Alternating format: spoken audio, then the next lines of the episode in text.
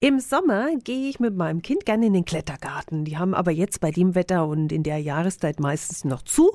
Indoor-Klettern geht aber super und zwar in Boulder. 365 Dinge, die Sie in Franken erleben müssen. So, jetzt klären wir erst einmal, was das eigentlich ist. Bouldern ist Klettern in Absprunghöhe und dort hangeln wir uns dann an den Wänden mit bunten Knuppeln entlang, an denen wir uns festhalten, auf die wir dann steigen auch können. Ein bisschen anstrengend ist es schon, aber halt ein Riesenspaß. Bouldern tut uns gut, weil es ein wunderbares Ganzkörpertraining ist. Außerdem sind Balance, Koordination und Körpergefühl gefragt.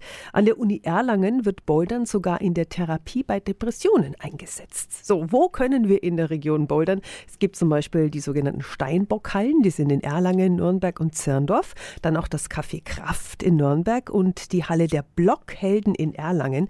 Das ist übrigens eine der größten Boulderhallen der Welt. Also probieren Sie es mal aus. Auf zum Bouldern.